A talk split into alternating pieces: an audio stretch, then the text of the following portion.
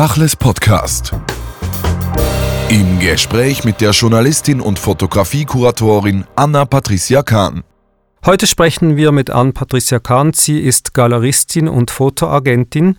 Das Lonka-Projekt ist letztes Jahr 2019 gestartet worden. 250 Fotografen nehmen Holocaust-Überlebende in einem Kontext der jeweiligen Person auf. Anna-Patricia Kahn, Sie sind als Galeristin involviert, haben viele Fotografen für dieses Projekt gewinnen können. Warum dieses Projekt jetzt? Das Projekt ist initiiert worden von einer ehemaligen Kollegin von mir, Rina Castelnuovo, und ihrem Mann, Jim Olender, in Jerusalem, als die Mutter von äh, Rina verstorben ist vor zwei Jahren, ähm, hat äh, Rina sich überlegt, äh, dass sie endlich sich mal dieses Thema widmen sollte und da sie die New York Times Korrespondentin ist, als Fotografin in Israel ist, hat sie angefangen, Kollegen, ehemalige Kollegen oder Kollegen zusammen äh, anzurufen, um herauszufinden, wie man ähm, das machen könnte. Sie hat auch versucht, beziehungsweise wir haben versucht, äh, Memorial, äh, Shoah Memorial etc. Leute zu identifizieren in alle Länder. Und sehr schnell ist dieses Projekt einfach ein gemeinsamen, demokratisches, sehr begeisterungsfähigen Projekt für viele Fotografen, die das Gefühl hatten, sie könnten mit dem, was sie machen, etwas bewegen.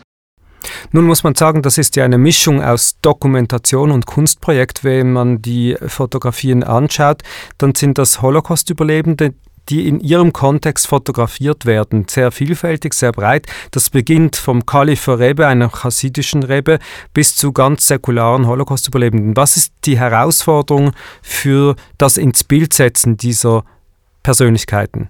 Also die Herausforderung ist, dass wir die Fotografen sagen, sie sollen ihre kreativen Seite freilaufen geben. Sie können tun, was sie wollen. Was wir versuchen nicht zu machen, sind Close-up. Erstmal, weil das äh, für ältere Menschen und auch für viele Leute nicht sehr nett ist.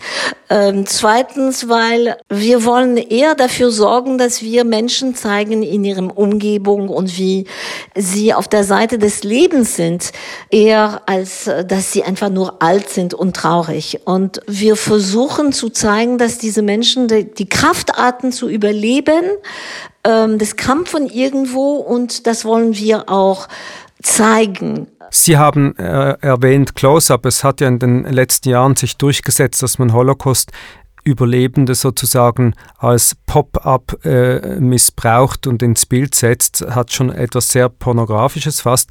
Hier wählen Sie einen ganz anderen Ansatz. Worin liegt eigentlich der Unterschied, wenn man das mal dem Betrachter, den Laien erklären möchte?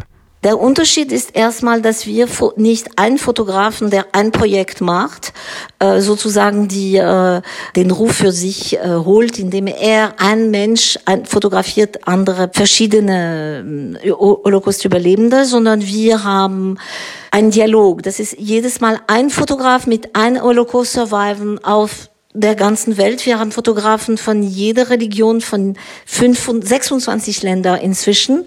Das ist das, das ist die eine, der eine große Unterschied. Wir haben dabei Fotografen, die Fine Art Fotografen sind, die sehr berühmt sind als Pressefotograf oder als Fine Art Fotografen oder als Theaterfotografen und die alle bereit waren, ohne Geld dieses Projekt zu machen. Der zweite ist, dass es, es geht ganz klar um den, um diese Beziehung, die den Fotograf in der Lage ist oder nicht, herzustellen mit seinem Subjekt, also mit diesem Holocaust Survivor. Das ist, glaube ich, den großen Unterschied. Das ist vielleicht auch das Stichwort Objekt, Subjekt. Was interessant ist an diesen Bildern, diese Opfer, die dargestellt werden, die behalten ja ihre Würde. Und das ist ja die große Kunst dieser Art von Fotografie. Die werden also, die bleiben Subjekt und werden nicht Objekt. Genau. Es ist auch wirklich sehr wichtig und genau das ist wirklich für uns eine sehr, sehr großen, das hat, das war sehr wichtig. Also uns war wichtig, die Würde, also eine Hommage, es ist a tribute to die, äh, für diese Leute. Und deshalb sind auch diese Holocaust Survivor bereit, mit uns zu arbeiten. Und viele Leute rufen plötzlich an und sagen, mein Vater hat nie gesprochen, ähm, so eine Geschichte hatte ich jetzt und er ist da und da. Und äh, er ist jetzt bereit, nachdem er gesehen haben, was sie gemacht haben, können wir einen Termin ausmachen, würden sie dafür sorgen, dass wir jemanden haben? Und dann der Kunst ist, jemand zu finden, der dazu passt, also also der richtige Fotograf zu dem richtigen Person, so dass sozusagen wirklich eine eine Beziehung entsteht und äh, eine schöne Geschichte für alle Beteiligten entsteht. Nun, Sie sind ja unter anderem auch Verwalterin von Nachlässen von berühmten Magnum-Fotografen. Sie stehen eigentlich für die dokumentarische Reportagefotografie äh, um die Mitte des 20. Jahrhunderts. Und dort ist ja das Gegenteil der Fall. Der äh, Fotograf versucht eine Situation, eine Entwicklung, ein Ereignis festzuhalten, ohne dass er oder sie in Beziehung mit dem Objekt äh, oder Subjekt treten soll. Hier ist das Gegenteil der Fall. Was unterscheidet sich jetzt hier im Ansatz?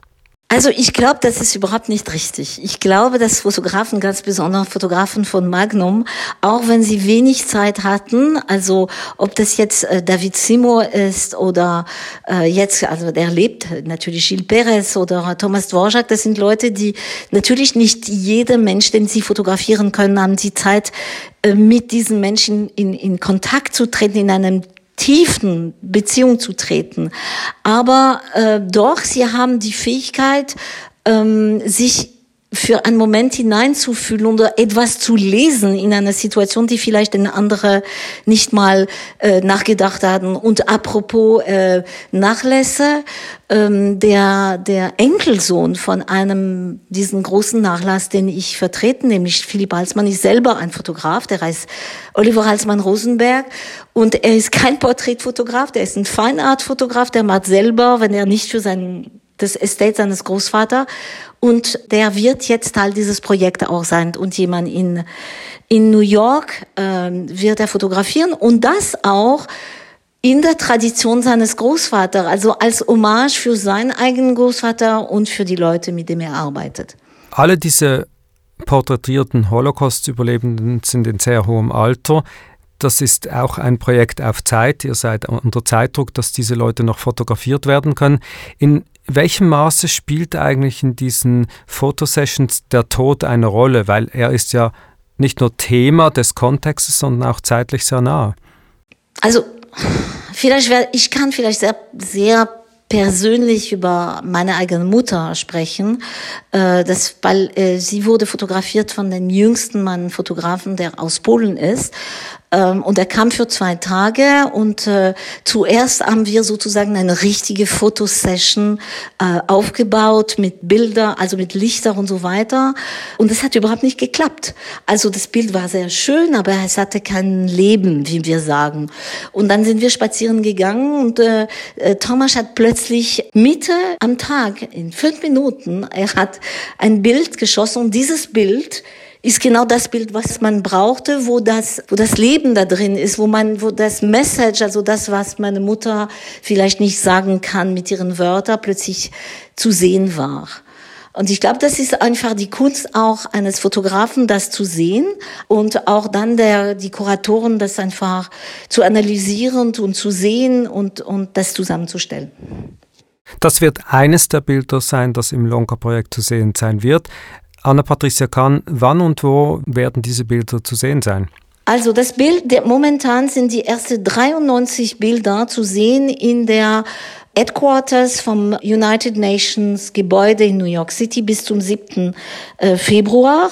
Wir haben eine, in, also wir haben eine erste Einführung in das Projekt mit einer großen Videosession in Yad Mordechai in Israel. Anna-Patricia Kahn, vielen Dank für das Gespräch.